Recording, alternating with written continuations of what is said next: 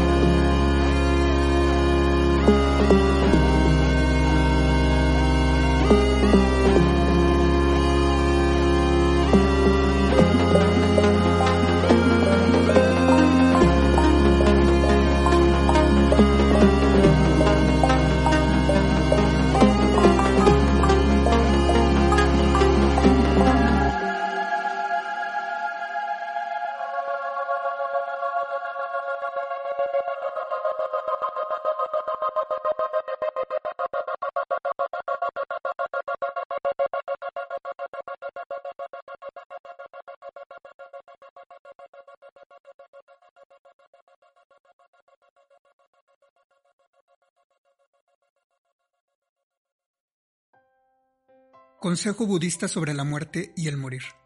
El decimocuarto Dalai Lama. Todos enfrentaremos la muerte, por lo que no debemos ignorarla. Ser realistas con respecto a nuestra mortalidad nos permite vivir una vida más plena y significativa. En lugar de morir con miedo, podemos morir felices, porque habremos sacado el mejor provecho de nuestra vida. Vivir una vida significativa. A lo largo de los años nuestros cuerpos han cambiado en términos generales, ni la espiritualidad ni la meditación puede evitar que eso suceda. Somos impermanentes. Siempre cambiamos. Cambiamos momento a momento. Y eso es parte de la naturaleza. El tiempo está siempre transcurriendo. Nada puede detenerlo. Así que la verdadera pregunta es si estamos utilizando el tiempo correctamente o no. ¿Utilizamos el tiempo para crearles más problemas a los demás? Lo cual en última instancia también nos hace sentirnos infelices en lo profundo de nosotros mismos. Creo que esa es una manera incorrecta de utilizar el tiempo. Una manera es tratar de moldear nuestra mente cada día con una motivación adecuada y después vivir el resto del día con esa motivación. Y eso significa, si es posible, servir a los demás, y si no lo es, por lo menos abstenerse de dañarlos. En este sentido no hay diferencia entre las profesiones. Cualquiera que sea la profesión se puede tener una motivación positiva. Si utilizamos nuestro tiempo de esta manera durante días, semanas, meses, años, décadas, no solo por cinco años, entonces nuestras vidas se vuelven significativas. Por lo menos estamos haciendo alguna contribución para la felicidad de nuestro propio estado mental. Tarde o temprano llegará nuestro fin y ese día no vamos a sentir remordimientos, sabremos que utilizamos nuestro tiempo de una manera constructiva. Creo que muchos de ustedes utilizan el tiempo de forma adecuada y significativa. Eso es importante, tener una actitud realista acerca de la muerte. Sin embargo, nuestra vida actual no es eterna, pero pensar la muerte es el enemigo es totalmente errado. La muerte es parte de nuestras vidas. Por supuesto, desde el punto de vista budista, este cuerpo es en cierto sentido un enemigo.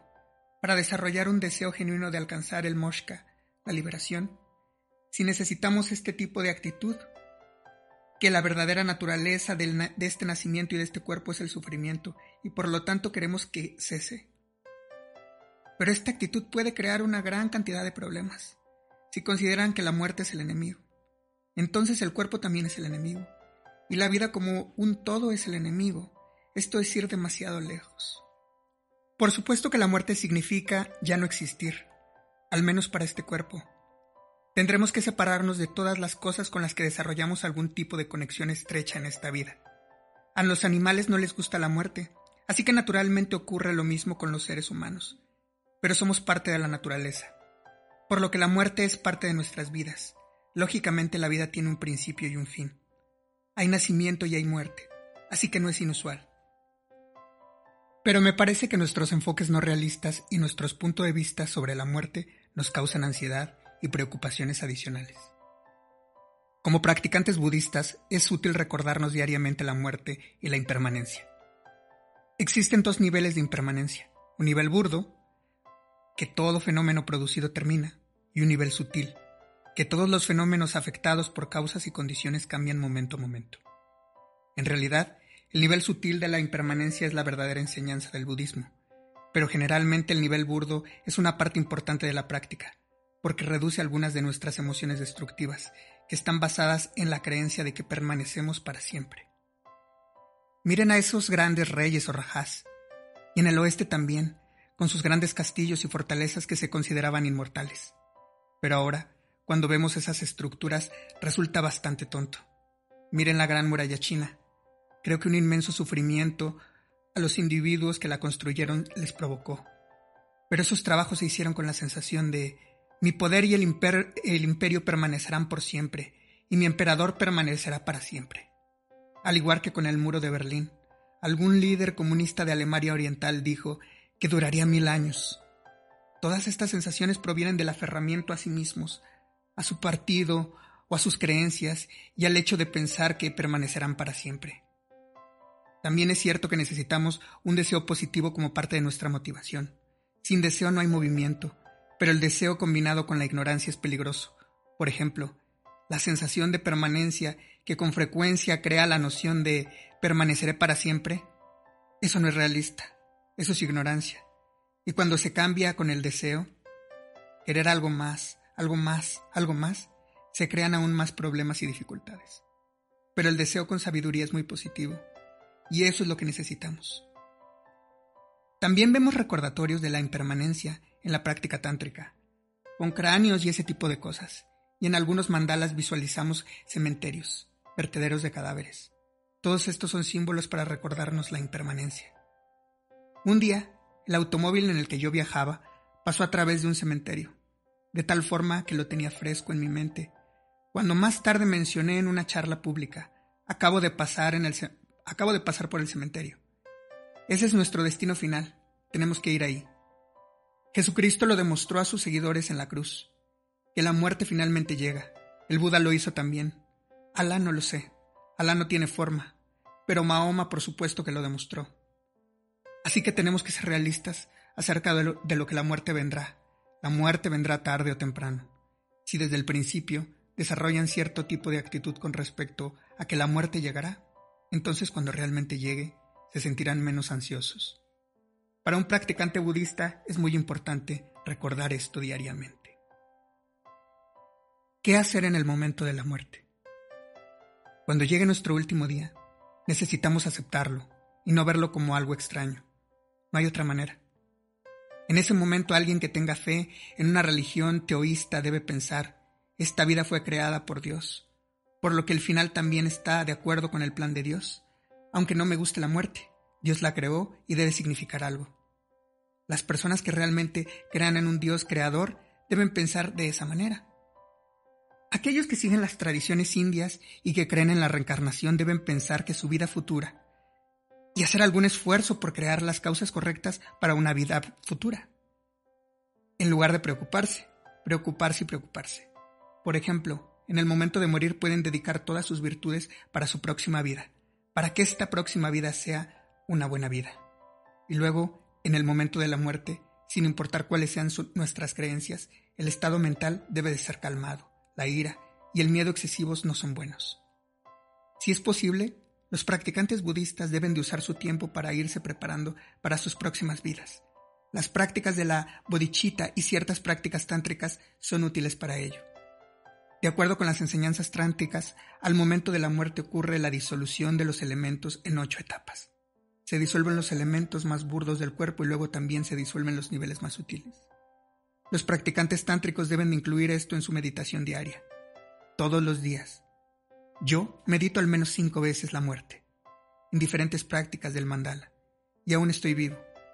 Justo esta mañana he, he pasado por tres muertes. Así, estos son los métodos para crear una garantía, para una próxima buena vida, y como lo mencioné antes, para los no creyentes es importante ser realistas acerca del hecho de la impermanencia.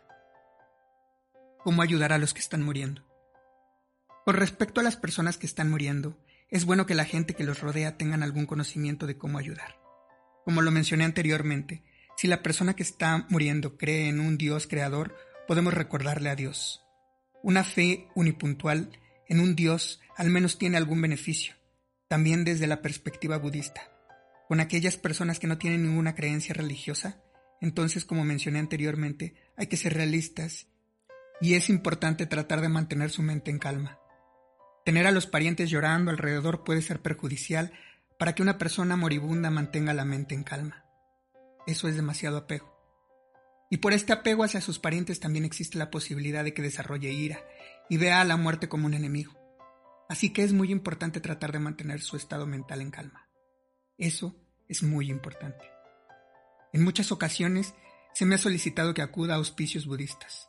En Australia, por ejemplo, hay un convento en el que las monjas están totalmente dedicadas al cuidado de los moribundos y de los que tienen enfermedades graves. Esta es una muy buena manera de poner en acción nuestra práctica diaria de compasión. Eso es muy importante. En resumen, la muerte no es algo raro. Ocurre todos los días, en todo el mundo. Entender que definitivamente moriremos nos anima a llevar una vida significativa. Cuando vemos que puede suceder en cualquier momento, es menos probable que peleemos y discutamos por cosas insignificantes. En lugar de ello, nos sentiremos motivados para sacar el mejor provecho de la vida, ayudando a los demás tanto como nos sea posible.